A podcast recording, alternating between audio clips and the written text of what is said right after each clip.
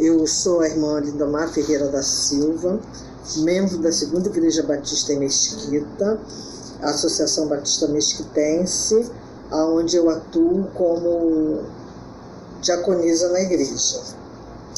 É com temor e tremor que aqui estou para juntos estudarmos a segunda lição desse trimestre tem como título Quando as adversidades é a injustiça. Senhor Deus, nós queremos buscar o Senhor em oração, buscando a tua direção, a sua orientação para o estudo dessa lição, Senhor Deus. Nos ajude, nos dê sabedoria, para que possamos, ao final, concluirmos e colocarmos em prática no nosso viver diário. É a nossa oração em nome de Jesus. Amém. Nós estamos estudando nessa manhã sobre um personagem muito conhecido nosso, que seu nome é José. Mas antes, vamos relembrar o que é diversidade, o que é injustiça, segundo a ótica da nossa lição nessa manhã. Ao final, creio que vamos concluir que a diversidade e a injustiça de hoje poderão ser transformadas por Deus em bênçãos para as nossas vidas e para a vida daquelas pessoas que nos rodeiam. A adversidade, a injustiça, contratempos, obstáculos, dificuldades é um imprevisto, um aborrecimento, um impedimento, um acontecimento impróprio, um infortúnio, um revés em nossas vidas, né? Então isso é a adversidade, isso é a injustiça. Tudo isso, quando direcionado por Deus, pode se transformar em bênçãos para a sua vida, para a vida das pessoas que convivem com você, a exemplo do que aconteceu com José. Nesta lição sobre a diversidade e a injustiça, nós vamos caminhar nos capítulos 37, 39, 40, 41, 45 e 50 de Gênesis. José viveu em circunstâncias desconcertantes e adversidades reais como um fio comum costurando a sua história. A cada dificuldade, a Bíblia registra, como em Gênesis 39, 2. O Senhor estava com José. O Senhor sempre esteve ao lado de José em meio às adversidades em que ele viveu. A cada nova situação, somos lembrados de que nenhuma aprovação lhe sobreveio e nenhum bem ocorreu sem o envolvimento e a presença íntima de Deus na vida de José. José andou com Deus, pois ele sabia que Deus estava com ele. Dentre é, os doze irmãos, José se tornou o filho favorito de Jacó e o instrumento escolhido de Deus. Desde o começo, pai e filho não souberam lidar com essa posição privilegiada. Né? Jacó fez uma túnica extravagante e para José, o filho adolescente, provocando ciúme e em seus irmãos, como está registrado lá em Gênesis 37, verso 3. Aqui então começa a adversidade e a injustiça na vida de José, provocada pelo próprio pai, como vemos no capítulo 1 é, dessa, do estudo de hoje, né? no primeiro ponto registrado lá em Gênesis 37, de 1 até o verso 36, com destaque no verso 4. A falta de sabedoria de Jacó leva os irmãos a terem ciúmes é, de José e ali começar então a adversidade, as injustiças que os irmãos então vão provocar na vida de José. José é um sonhador que foi talvez o primeiro carismático. José tinha qualidades notáveis aos olhos de todos, em especial aos olhos de Deus. Então, José, é, todas as pessoas que conheciam, conviviam com José, sabiam que ele tinha é, algo de especial, né? que ele era uma pessoa que se via que tinha algo de diferente, que poderia ser usado por Deus e abençoar muitas outras vidas. José contou aos seus irmãos dois sonhos que teve, nos quais toda a família se curvava para honrá-lo. Isso causou grandes problemas, grandes dificuldades para José. Está registrado lá no capítulo 37, versos de 5 a 11. Diante dessas revelações e outras situações, os irmãos planejaram matá-lo, mas reconsiderá-lo e, em vez disso, eles resolveram então vendê-lo como escravo. Também registrado lá no capítulo 37, verso 27 e 28. José acabou chegando ao Egito e lá fez um trabalho tão bom que foi promovido administrador geral na casa de Potifar, um oficial de alta patente registrado em Gênesis 39:4. Então, ele que foi vendido como escravo chega a administrador geral. Mais uma vez a Bíblia registra que o Senhor estava com José, de modo que ele prosperou. Né? Isso está registrado lá no capítulo 39, verso 2. Deus provavelmente usou a viagem de José para o Egito e a experiência como escravo para desenvolver humildade em José e prepará-lo para um trabalho que teria pela frente. Né?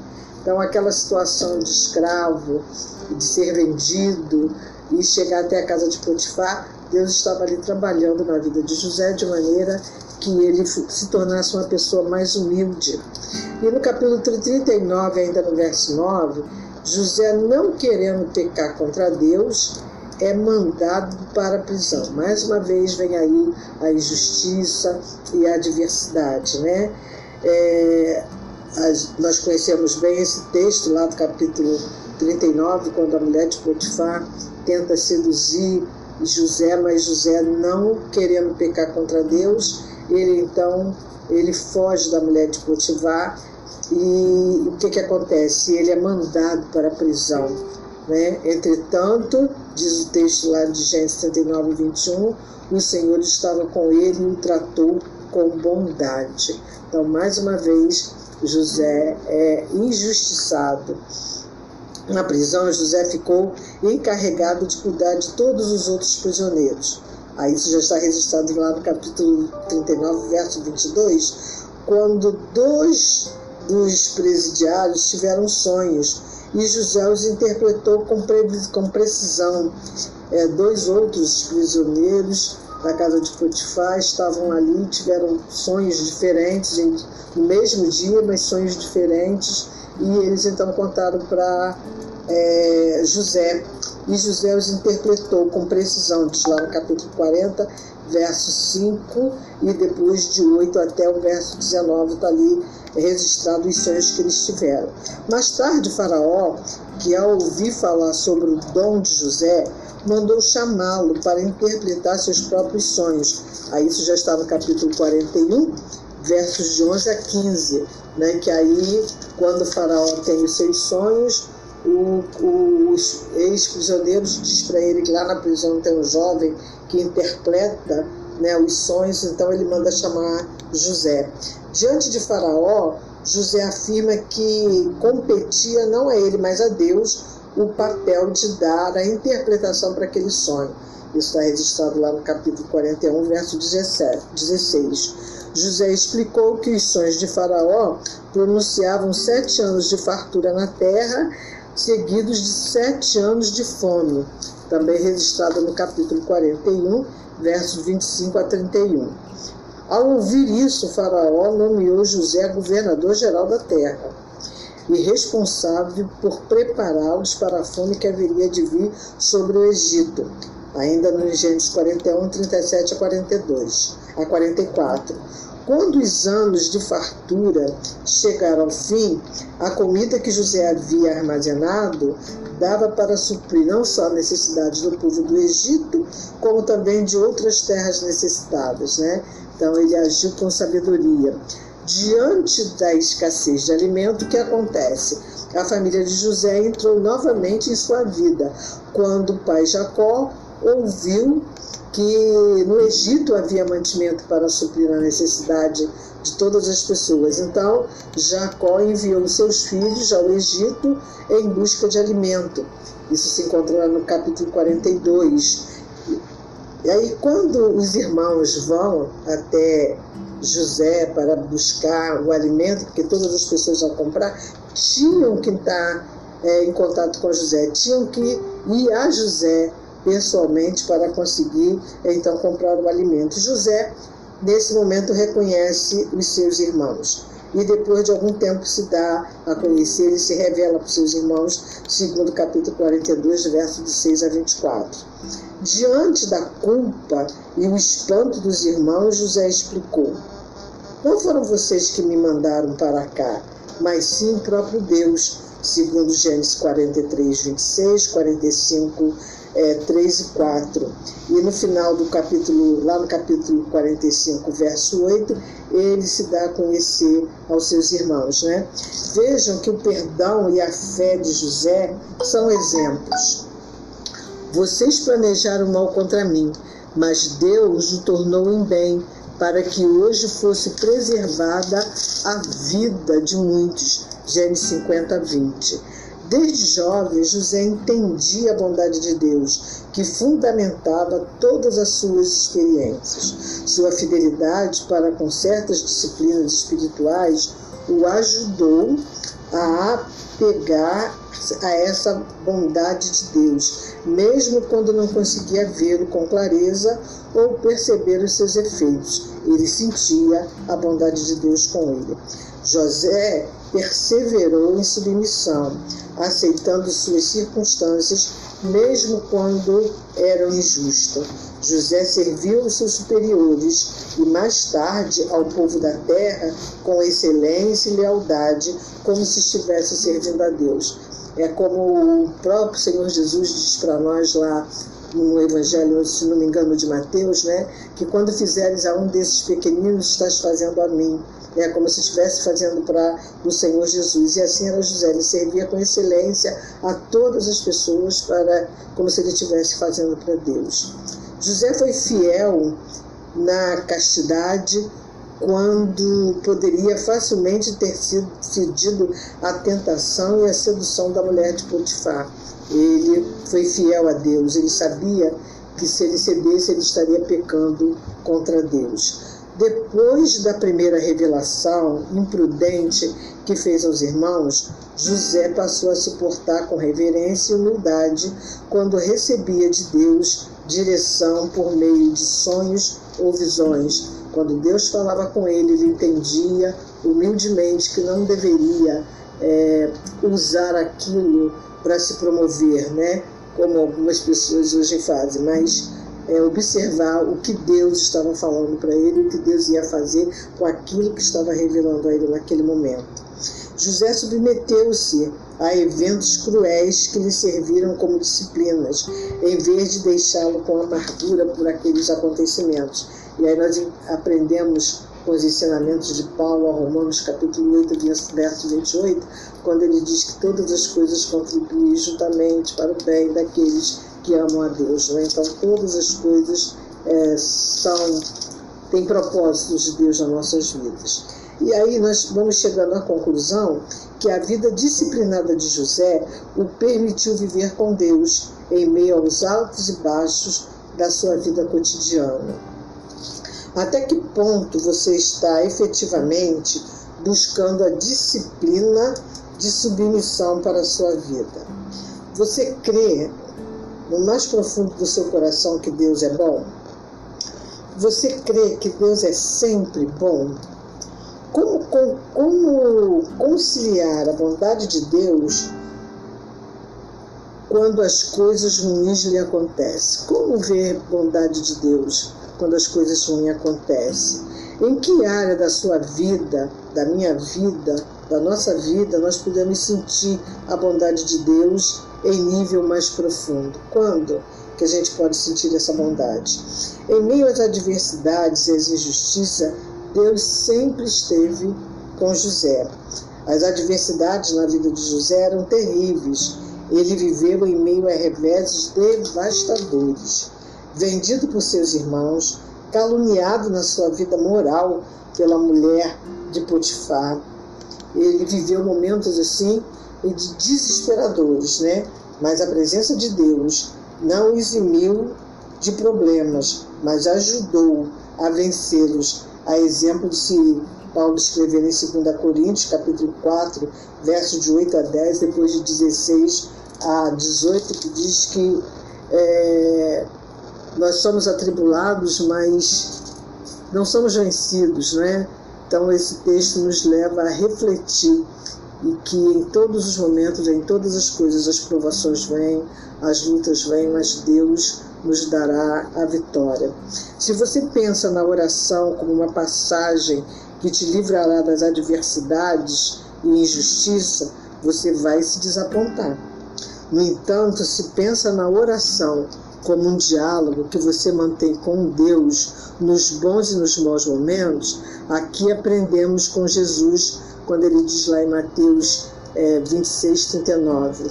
Pai, se for possível, passa de mim este cálice, mas todavia não seja como eu quero, mas como tu queres. Então o Senhor ali, ele se submete à vontade do Pai. Não era que naquele momento os nossos pecados pecaram, pesaram sobre os ombros do Senhor Jesus.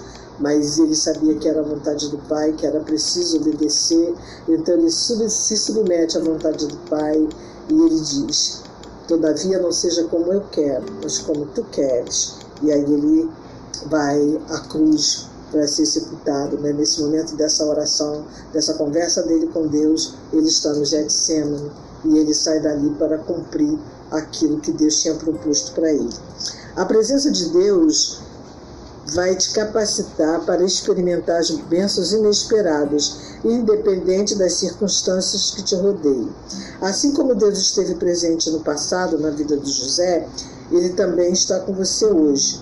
Jesus nos garante em Mateus 28, 20: E eu estarei com você sempre até o fim dos tempos. E assim como ele esteve com José, com toda certeza, ele está e estará conosco em meio a todas as adversidades e injustiça que cada um de nós possa estar vivendo nesse momento, né? confiados de que o Senhor está conosco e que em todos os momentos, em todas as coisas, Ele tem propósitos na nossa vida, assim como Ele teve na vida de José. O que nós precisamos é ter humildade de reconhecer aquilo que Deus tem feito na nossa vida, está fazendo, das oportunidades, privilégios que Ele nos dá, que é, tudo para honrá-lo.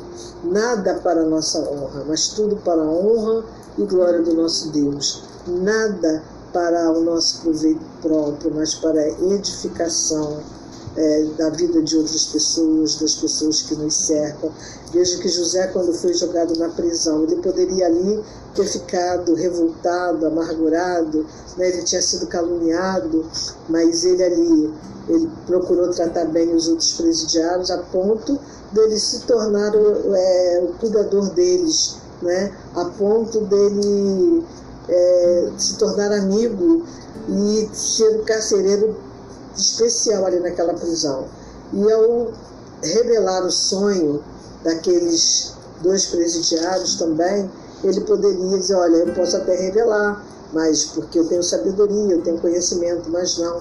Ele se coloca em humildade dizendo que só Deus tem esse poder.